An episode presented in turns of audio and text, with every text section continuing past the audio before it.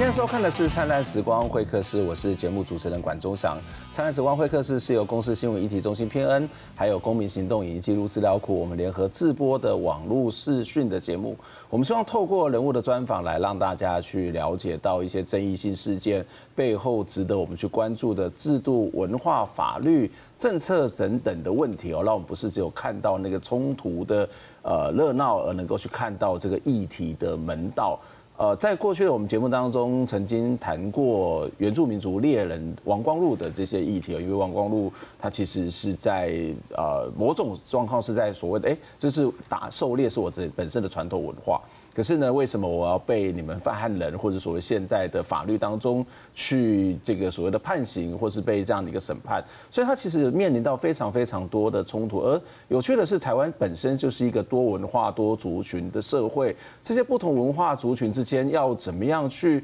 互动理解？或是找到一些共同的生活的规则，恐怕这几百年来都还有非常多值得去学习或者去了解的地方哦。所以今天在节目当中呢，我们要来谈，一样要回过头来谈原住民族的这个所谓的社狩猎打猎的问题。可是跟过去有一点点不同，因为这件事情有一些比较新进的发展哦。在八月十三号的时候呢，这个嘉义县邹族猎人协会、还有林务局跟嘉义林管处、嘉义县政府签订的一个东西。叫做邹族狩猎自主管理的合作意向书，而这个合作意向书其实变成是一个呃，能够在跟原住民族的狩猎这件事情，不再是透过一种所谓的管制或是许可的概念，而是一种所谓的自主管理。那这个其实对于所谓的原住民族文化会有什么样的影响，或者是说，对于很多人会担心说啊，这个狩猎有猎枪。会不会造成一些所谓的犯罪的问题，或者是也有人会觉得说，哎，这样子狩猎这种打猎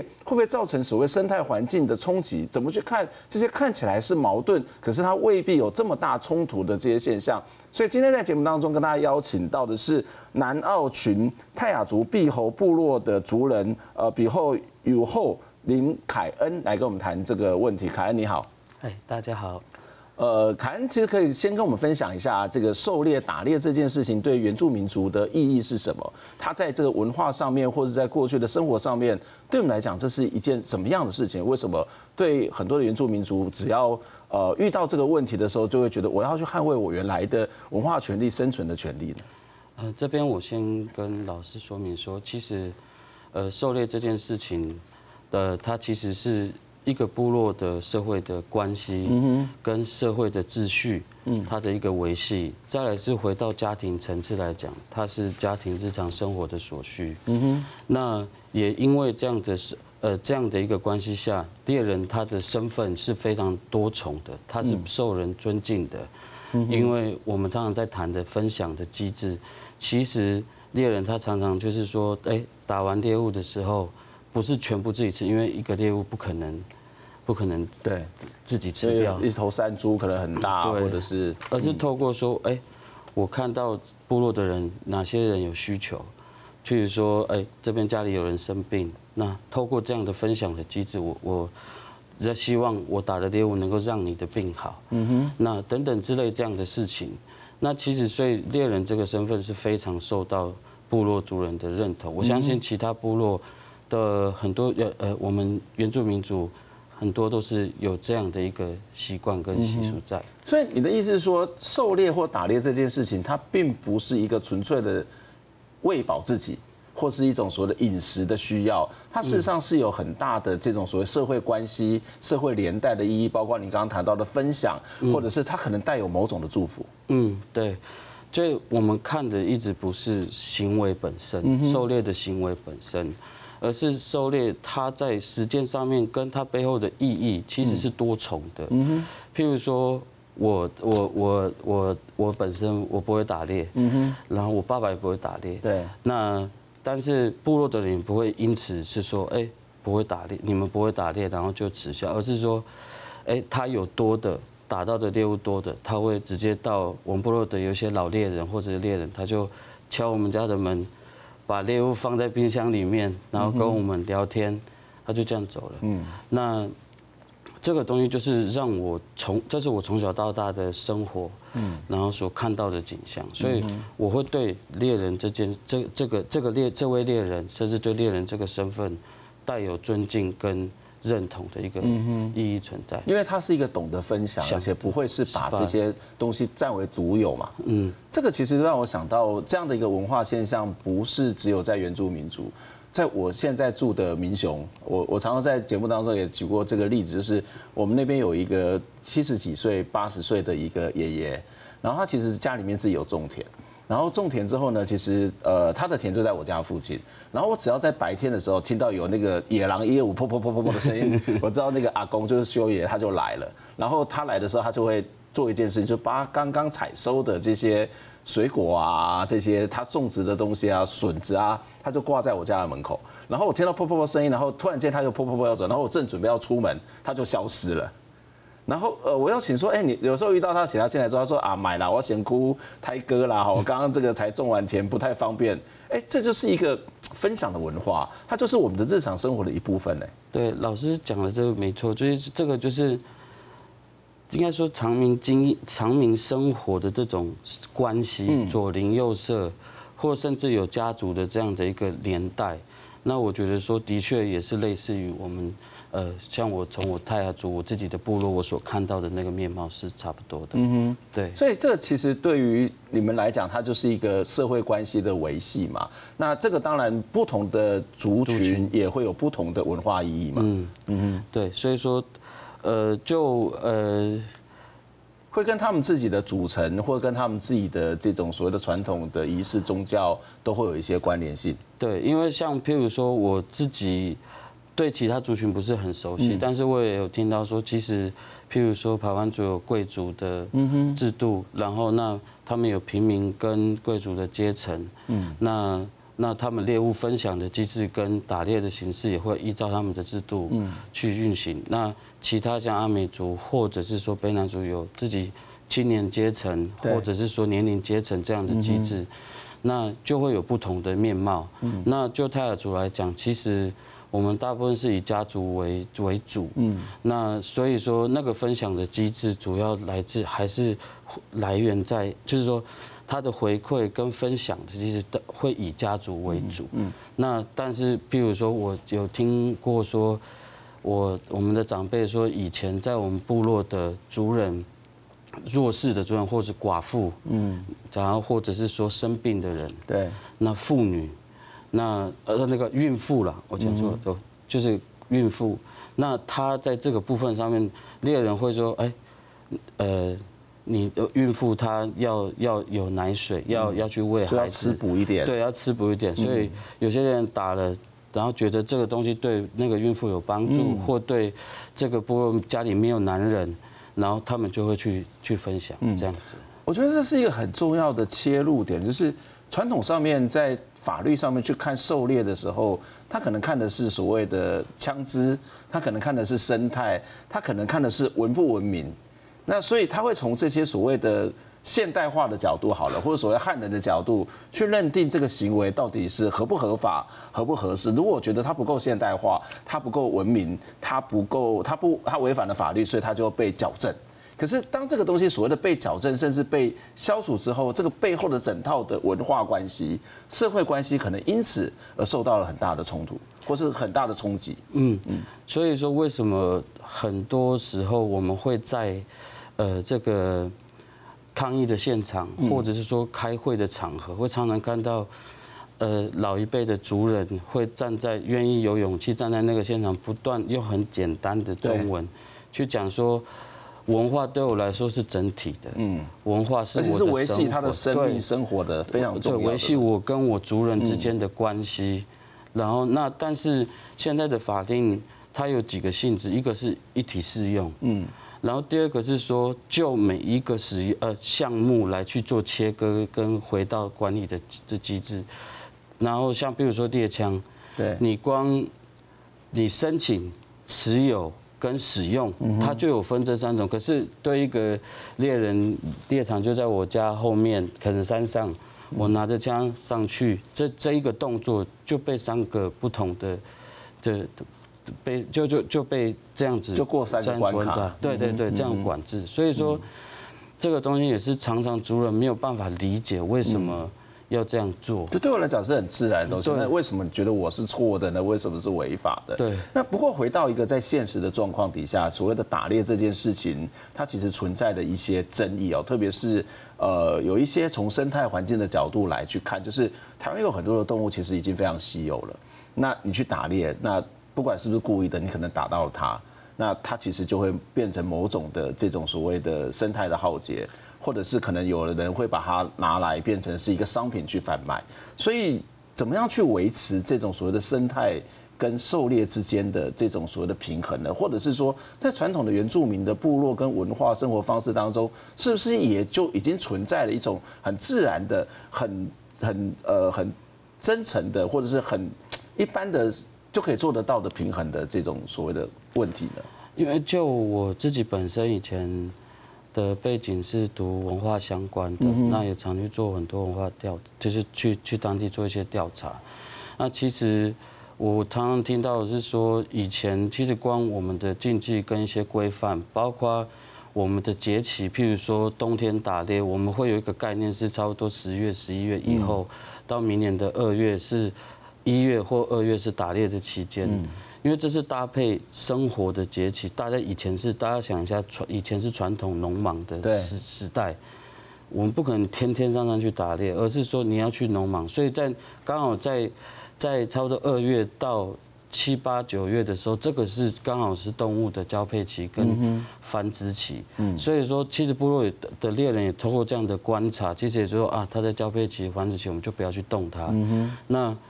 反而是到农忙收获的时候，结束一个一个节令结束以后，才开始有打猎的活动。那这个部分就是我觉得说，在这些部落的一些日常，包括现在的生活一样，很多的部落族人大部分都是要种水果。农忙其实真的是一整天都是在农地里面。嗯所以说真的在打猎的时间，大部分都是在这样的一个过程。嗯嗯那。譬如说，在山上可能会有一些族群，有一些，譬如说我们自己有一些禁忌，譬如说，呃，或者是对，就是说，透过这样的禁忌，然后透过这样的规范，譬如说打猎的时候不能打什么，嗯哼，然后或者是说，呃，哪边不要去，嗯，很危险，嗯，或什么，譬如说像峭壁的地方，那是山羊在走的地方，嗯，我们不可能去那边，对，所以说可能就是，其实我们。呃，太过于把它看在行为本身了，而是我们跟环境互动，那个环境、山势啊、地形啊这些东西，其实都会影响部落的人打猎的时候的所有的，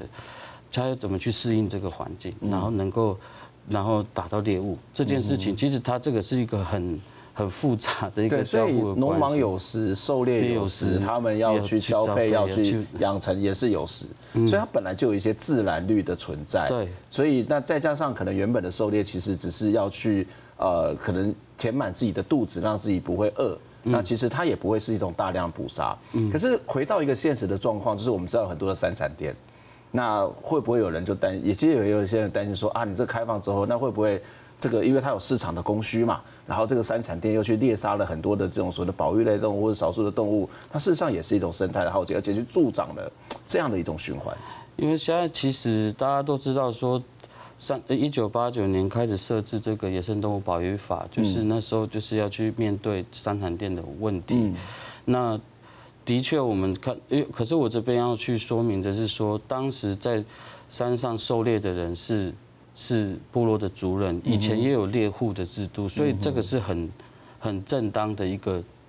就是说去有这个有这个市场的供需。但是透过这样的一个过程，有法定限制在那边，的确环境保育这件事情跟那时候也发现到动物只有变少了。嗯，但是这个东西开始演进到现在，是回到自己部落自己的实践。嗯哼，那其实我我我会觉得是说。现在的山产店，将目前来看是越来越少。嗯，其实大部分的狩猎也是开始回到以前的那样子的方式去，就是说我的家族的分享，我自己的食用为主。那其实基本上还有现代的生活的变迁呐，就是说大部分的人都在工作。嗯，那个时间是被工作所填满的，所以打猎的时间也少。嗯，所以说变成说这个就是现在，我我如果要说。把以前的那样的印象带起来带到这边，那我觉得。这是蛮蛮蛮不不公平的。也就是说，其实现在后来有些法规，包括讲说生态保育相关的法规，它其实某种程度就可以去限制，或者是去吓阻这样的事情发生，或者是它根本就有机会去减少这种所谓的捕杀，或者是断了这个所谓的所谓的消费链的这种状况。所以这个也不是一个对我们来讲也不是太大的问题嘛。嗯，对，其实回到本身，因为开始谈狩猎权这件事情，因为以前一九八九年。野动法开始去限制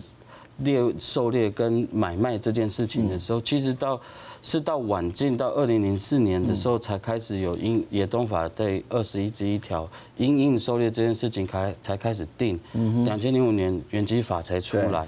所以说当时有很多的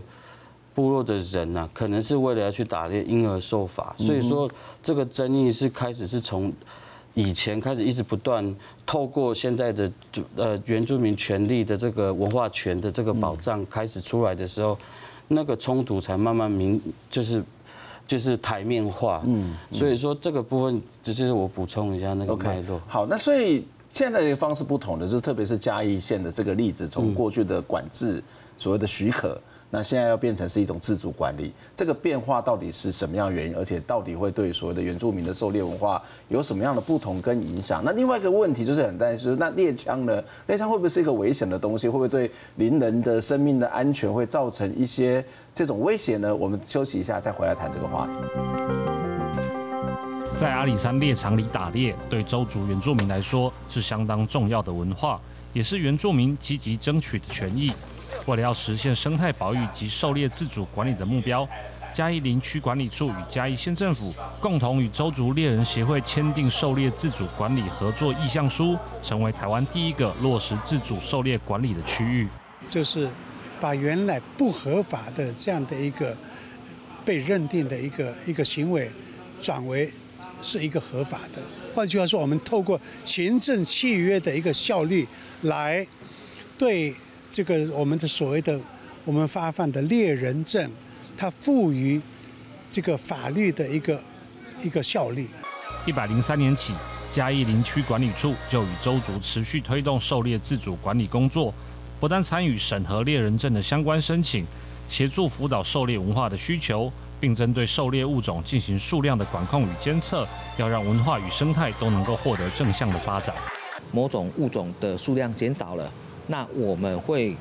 通知猎人协会，请他约束他所属的猎人，就尽量不要打某种的动物。那如果说甚至是全面性的减少的时候，我我们不排除可以考虑说，今年就不要打猎了。猎人协会表示，目前核发的猎人证已经有一百七十八张。而他们也会肩负起山林巡护通报的工作，相信这次狩猎自主管理的合作意向书将会成为其他县市原住民在争取狩猎权利一个很好的参考。记者林伟霆嘉义报道。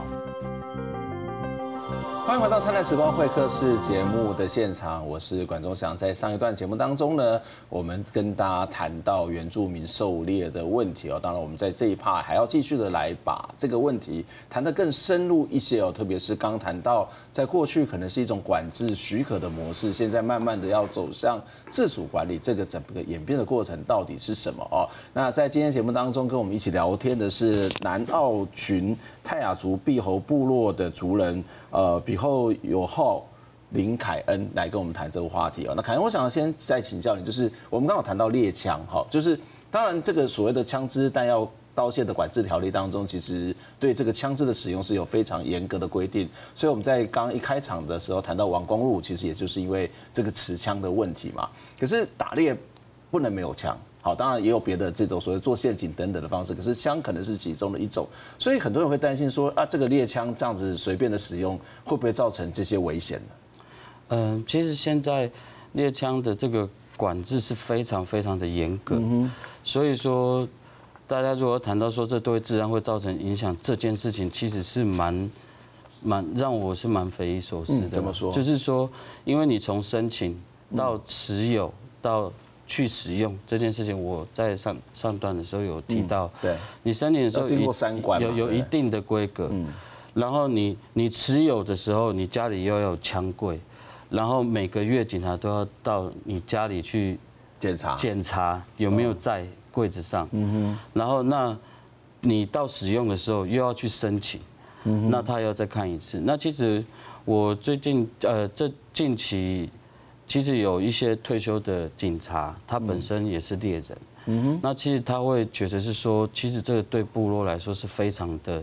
非常的就是说非常难，你就是去申请的时候，哎，其实他有有一些，当然大家就会想说，那干脆就不要申请。所以为什么会有很多在讲非法狩猎这件事情，没有去申请，啊，或者非法枪支？譬如说我讲一个，你持有枪支，你去合法了，嗯，但是他们提到一个，我觉得让我非常讶异的是说，他说国庆日，嗯，特别是有元首。嗯，就是说，或者是重要的长长官，嗯哼，他们的猎枪是要被收回，嗯，前一个月就要收回，就是在国庆的那一段时间，对对对，前一个月就要收回。可是他又不元首不一定会去部落，不是吗？对啊，他就要全部就要收回缴回，然后安全的理由，然后集中管理，嗯，然后是，他也不是在派出所，是到地方的警政局，所以你的。大家所有人的猎枪全部集中管理到到那到那个到派出所呃，不到到到警对地方的警察局，然后是活动过完后一个月，因为他还要对号，还要检核，嗯。是不是符合标准，怎么样怎么样，然后他发回来的时候的时间也不一定，有时候很多人主任都在讲说，他发回来的时候枪就坏了，嗯，那然后或者是。有什么样被调整异动？对，他们他们就会觉得说啊，这个很麻烦，所以变成说，而且最好，如果我们以国庆日来算的话，我刚前面前段有提到说，它其实就是刚原本的这个狩猎的季节，季季节，对啊，所以说你真的在身上持有那个合法的枪支，基本上是没有用了，没什么用途。对啊，所以你我我为什么要去申请？所以说包括。呃，以前的我们讲的狩猎办法，嗯，包括现行的这个这个管制的方式，其实你没有人去申请，你的管理目的本来是这样，可是没有实际的管理的过程，譬如说开始大家就不去申请了，然后所以所造成后面的问题就非常的大，嗯哼，所以会有很多的非法狩猎，其实跟那个管理。本身太严格是有关，而管理这么严格，其实也不用担心。你们刚刚谈到，我们刚刚谈到所谓的一些所谓的枪支的安全的等等的问题。其实我觉得说严格是可以，可是你。这个办法的规定回来，能不能够对应福音部落的生活？嗯哼，嗯哼。我们当然枪这件事情还是有它的危险性，有时候有可能使用的目的也不一样。就像人家用菜刀的理论去跟那个类比，这个应该很多人都有听过。那但是问题是说，那管理的时候，那我们能不能至少对应到部落的生活？嗯哼。那其实谈到管理这件事情。我们其实部落的也有在想说，那干脆我的枪都给派出所管了，放在派出所那边，弄一个一个放在一个像军火枪柜，对对，放在那边，然后需要的时候再需要的时候我们再去拿，这没关系。他说这样你也不用随时来我家稽查。他说因为有时候你人不在的时候，他打电话你就要回来，因为他他要去对那个枪，所以说很像是在找犯人这样。部落的猎人会觉得我不受尊重，对，所以那我给派出所，可是。派出所又觉得说那个法没有规定，程也没有体现在程序上面，所以枪在我这边我有责，如果出事情的话怎么办？那派出所又说啊，部落的人自己管就好，所以他就形成一个没有交集的空间嘛。那这个管理的确，我们从这样账面上来看，基本上就没有办法落实它实际的目的。嗯哼。那所以就目前来讲，猎枪是无解。嗯哼，原因是因为如果这个需要警政系统愿意释出善意，嗯哼，来去处理这样的问题，嗯，那大家就这个事情来共商，嗯，所以我觉得这个猎枪的问题目前就是悬在这里。嗯，所以其实，在这些管理上面，可能在过去还是这种你刚刚一开始讲的说一体系嘛，一致性嘛，嗯，可是其实不同的生活形态里面，它就会有一些。文化差异差异或者所谓生活需求，就是刚刚谈到菜刀。那如果一体性的话，那菜刀恐怕也是一件很危险的事 情。对，那但是我们可以信任大家拿菜刀，我们相信他拿菜刀去煮饭、去切菜的。那所以他就就不会有所谓管制的问题。所以这个会回到刚刚谈到的跟生活之间、文化之间的呼应，然后是不是考虑到不同的生活形态或是文化的模式的这种不同哦？那当然我们可以看到，呃，这个这样的一种管制的方式开始慢慢的改变。就像我们在一开开始节目就谈到说，八月十三号的时候，这个嘉义的这个所谓的周族的猎人的这些协会，还包括林管处专门在管这个山林的啊，还有包括嘉义县政府，事实上也开始去做了一些改变了，从过去的这种所谓的管制的模式，慢慢变得变成自主管理的这种形态。这段路的转变的过程到底有什么样的原因？然后有什么样的困难？走了多长？那改成自主管理，很多的问题它就可以解决吗？呃，首先我先交代一下那个脉络，是因为。呃，在两千零四年开始，我刚刚讲在野动法增修的那个征订的这个，因为原住民基于传统文化跟记忆的狩猎，嗯，那所跑出来的一个叫狩猎办法，那这个狩猎办法它其实是等于说开出来可以给部落有空间，因为传统文化记忆而去打猎做申请，可是它的第四条里面的第四条，那它要你的资格。对，审定你的资格，然后再来是，你还要说明事由，嗯，然后再来是说你要缴减负相关的文件，那个门槛都非常高。嗯那我也跟大家说明说，其实狩猎的全全辖单位是林务局，但是执行单位在在这个县县市政府，所以会变成是说，部落的人还要再去写那个数量，嗯，是要给县市政府的公务人员。你说去狩猎之前，然后对，这都是他要先知道他会打多少的猎物。对对对，所以说这个东西对部落来说，我怎么可能？对，怎么会事先？是事先讲，我打到一定数量，我就必须停止。对，所以说变成说，而且我打到我没有写进去的那个的那个猎物的时候怎么办？嗯，所以说这个东西就会很麻烦。它还有它第六条是它有载明，就是说时间，嗯哼，打不打猎的节期。地点，嗯，跟使用的工具，他就写上去。那有些其实大同小异，但是有些没写到。可是你这边的人，譬如说，你这边只有陷阱，但是不能用猎枪，你用猎枪了，就就完蛋了。就是你就因因因此而受，或者是说他申请就不让你过，嗯，又要公告前二十天，嗯，或者不定期是前七天。所以说我刚刚讲说，最最前头我上一段讲说。我去打猎这件事情是，我山就在我旁边，对，我这样过去这一段过程要这么多程序，所以说，所以才会有很多的问题，就是我们刚刚讲非法，所谓的非法开始就是呃去抗议啊，然后那当然现在很多法院判决尽量都是尊重原住民文化，受或者狩猎的文化，或者是以文化差异来去讨来去说无罪。可是我也去问过一些部落的猎人，他们呃去法院这件事情，譬如说，如果他是临时工呢，嗯，如果他是他是劳工呢，嗯，我去法院这件事情，我等于一天薪资就没了，嗯哼，所以说他们说这个造成不便，就算无罪也是。一开始本来就慢慢的大家都觉得说。我们要去尊重文化，可在形式上面它并没有改变。从管理的制度来讲嘛，我还是要许可嘛，所以我尊重你，但是我还是要管理你，是这样的一个 矛盾的状态。对，所以说，而且那个管理是非常的严格。嗯哼。那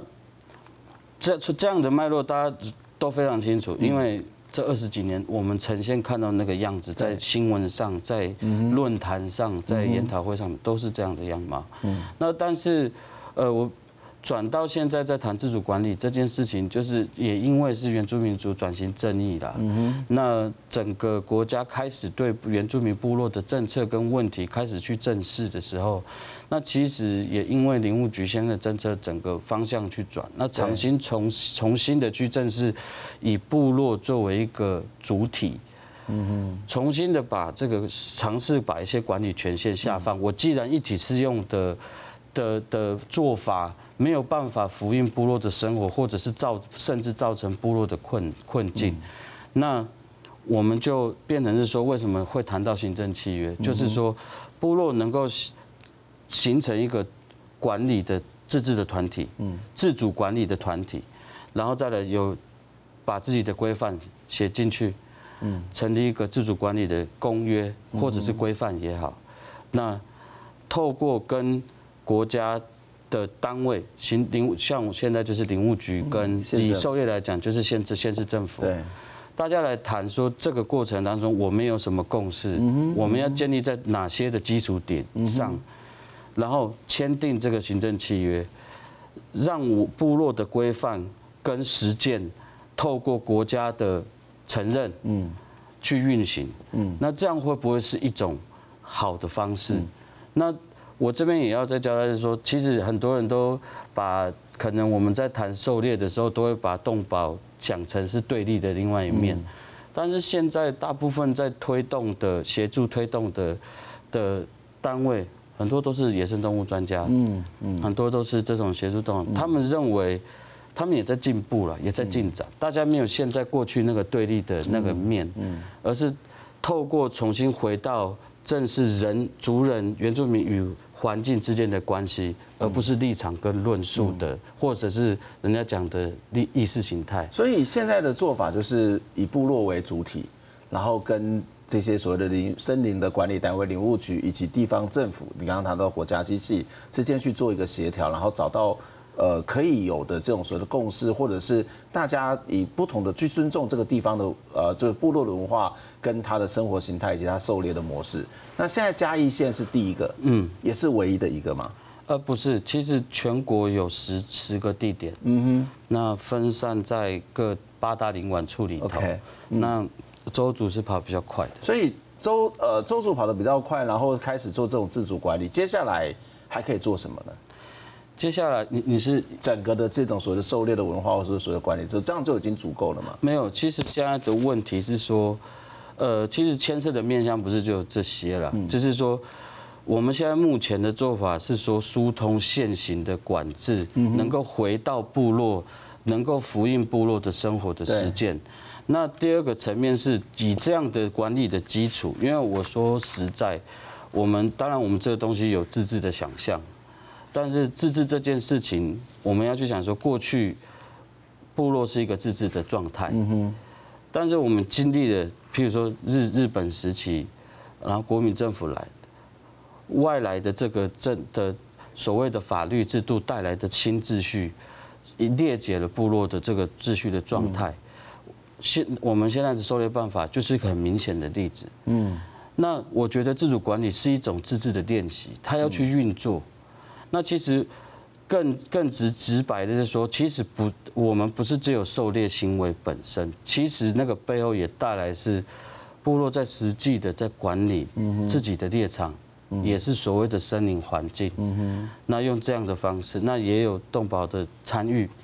对，所以这个部分是慢慢现在还在推展中。那。目前我们现在是走到这一步，嗯，不过我们可以看到，跟我们在上次谈王光禄的议题的时候，其实已经有很大的进步，嗯，然后其实我们也看到，我们的政府开始会去尊重这些不同的文化，或者是这些所谓的狩猎等等的问题。那它其实也是刚刚谈到非常重要的原住民族转型正义的一部分。可是凯燕告诉我们，其实这些是不够的，嗯，哦，还有很多很多的这些法规的部分，可能要再做一些调整。特别是我觉得。呃，观念的调整，就是不要把狩猎当作是一件好像是一个很恐怖的事情。那但是观念的调整之前，还是法律的调整是非常重要。如果没有在一个平等的法律基础之上，那个观念其实就会很难的发展。今天非常谢谢凯恩来接受我们的访问，希望下次有机会再跟你请教相关的话题。我们下次空中再会，拜拜。